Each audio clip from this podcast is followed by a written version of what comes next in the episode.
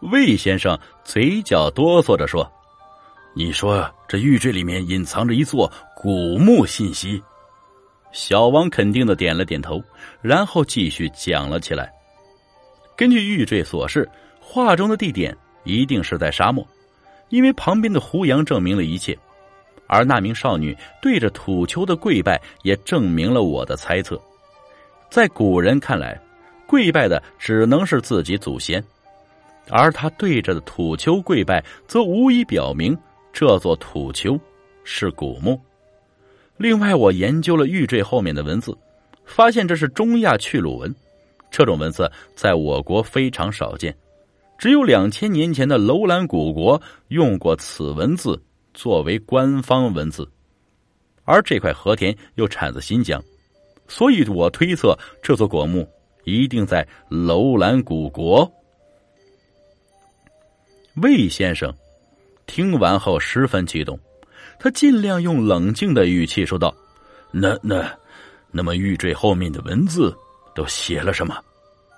小王缓缓说道：“好像是首诗，弯弓长箭西掠四方，飞沙走石兮人心慌，国运兴邦兮莫白头，大漠黄兮珍宝藏。落款是摩西离。那么这首诗？”里蕴藏的什么秘密呢？魏先生迫不得及待的问。小王一字一句的回答：“前面三句交代的是藏宝背景，后边一句才是藏宝地点。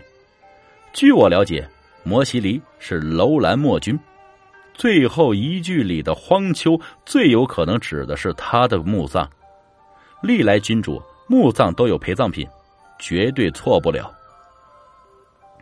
魏先生听完后，恳求小王：“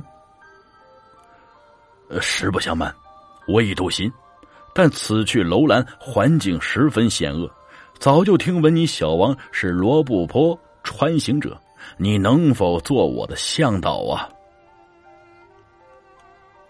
小王未等魏先生说完，便摆手回绝。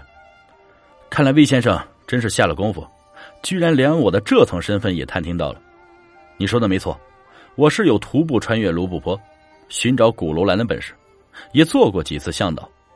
但是，罗布泊被称为死亡之海，而且古楼兰又有许多离奇怪事时而发生，我实不想用自己的性命去冒险，所以啊，望您另请高明吧。说完，小王便欲动身离开。魏先生赶忙拉住小王。王先生，请留步。其实我之所以想去楼兰，是因为实现一个愿望。我希望你听完我的故事之后再做打算吧。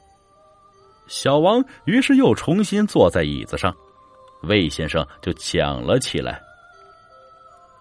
原来，魏先生的父亲曾经是新疆考古队队员。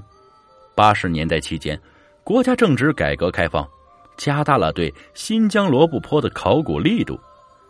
一次，魏先生父亲与几名考古队员在楼兰的一座一千八百年前的古墓里发现了一具干尸。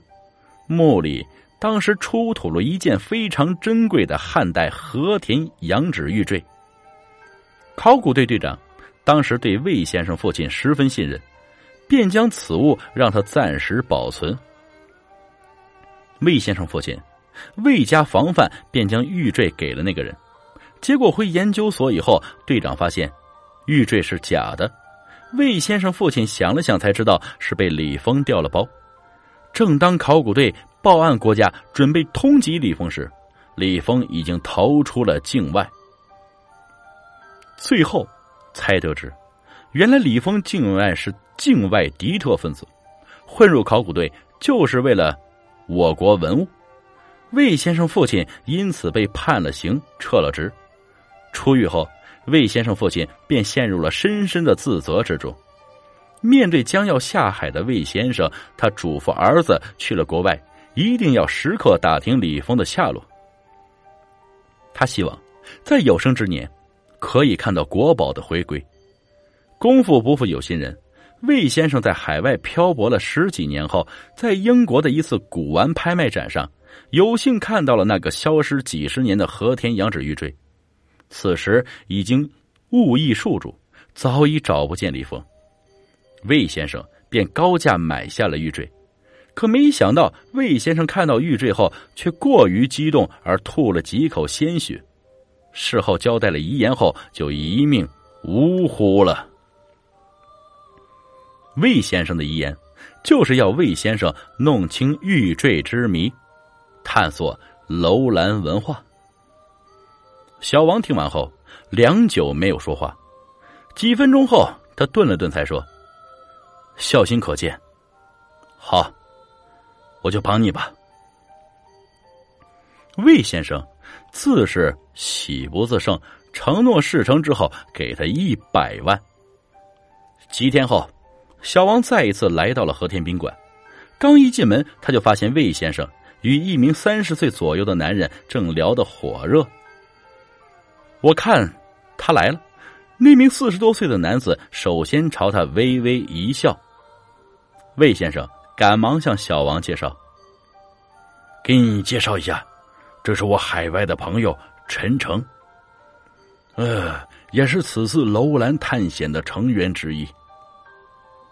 他也是研究了一辈子楼兰文化了，对此。”此行十分有帮助。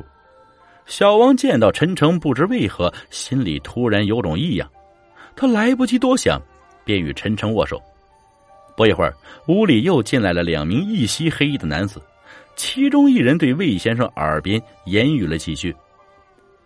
魏先生点了点头，便让他俩找地方坐下。接下来，魏先生就说了起来。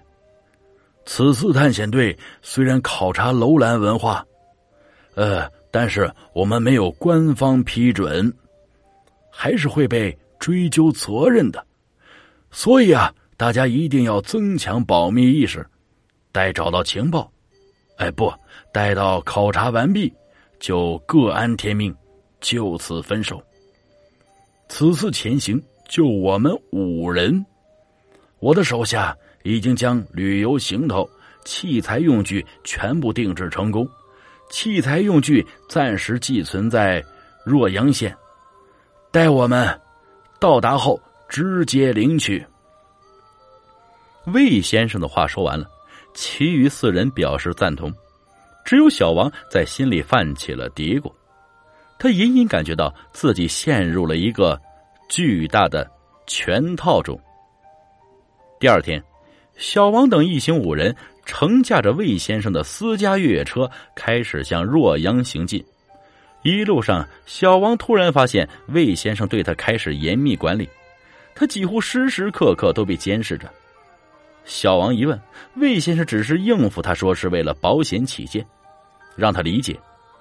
他也没有再说什么。第三天傍晚，五人到达县城，手下将器材用具放入汽车后备箱后。继续行驶，小王要求啊，司机直接前往罗布泊，不要去楼兰村。众人不解，小王则解释，楼兰村只是离楼兰近，因此得名，但前往楼兰还必须穿越沙漠方可。众人自是无话。到达镇上后，五人将汽车停在镇上，陆续换上骆驼前进。进沙漠骆驼可是有讲究的。沙漠天气不好，多沙尘暴，骆驼可防治沙尘暴。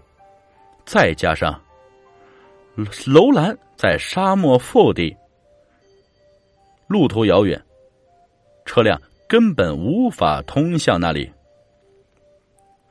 骑上骆驼后，魏先生的一名手下向众人分发了几袋水和一些压缩食物。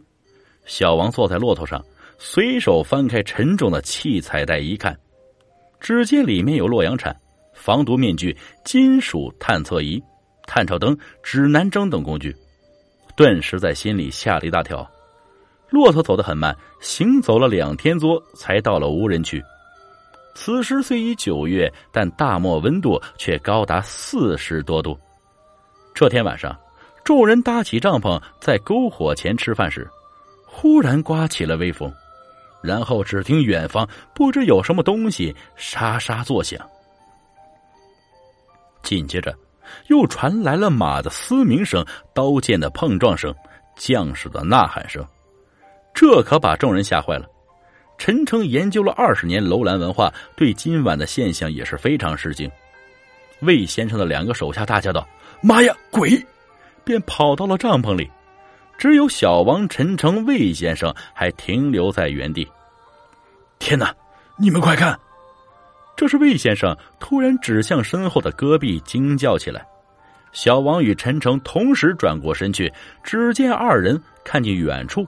正有一群穿着古代铠甲的士兵在相互厮杀，想必刚刚的声音就是从那里传来的。大约过了一个小时后，一切又恢复正常。魏先生忙问小王刚刚的怪事。小王摇摇头道：“这种事我听当地居民说过，他们有时一到晚上就能看见士兵拼杀，能听到兵器碰撞的声音，就像是……”看电视一样，但是谁也无法解释这是怎么回事。魏先生一惊，难道是撞见鬼了？陈诚则一言不发，可见也十分惊异。第二天，全队按照小王的指引继续行驶。小王说道：“昨天我想了想，可能我们已经踏入了新疆魔鬼城，这是非常邪门的地方，能发生许多怪事。”传说里没有人能活着走出这座城池，所以我们不敢耽搁，得抓紧时间走出迷区。众人应承同时，一路上相安无事。只是到了第三天中午，晴空万里的天气突然间变得风沙四起。小王与魏先生几人依靠骆驼还能撑下去。可陈诚的骆驼却在此时突然间受惊了，驮着陈诚四处乱跑，没一会儿就不见影了。一开始，小王等人还欲下骆驼找陈诚，可后来风沙越来越大，小王渐渐的觉得快撑不住了。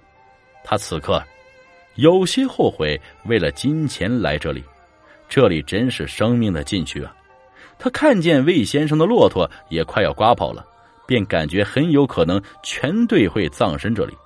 他隐约听见魏先生在吵闹，难道我们就要像于纯顿、彭加木等人一样了吗？失踪在沙漠腹地，过几年被人发现时已一堆白骨。小王摇了摇头，这种天气确实不好对付。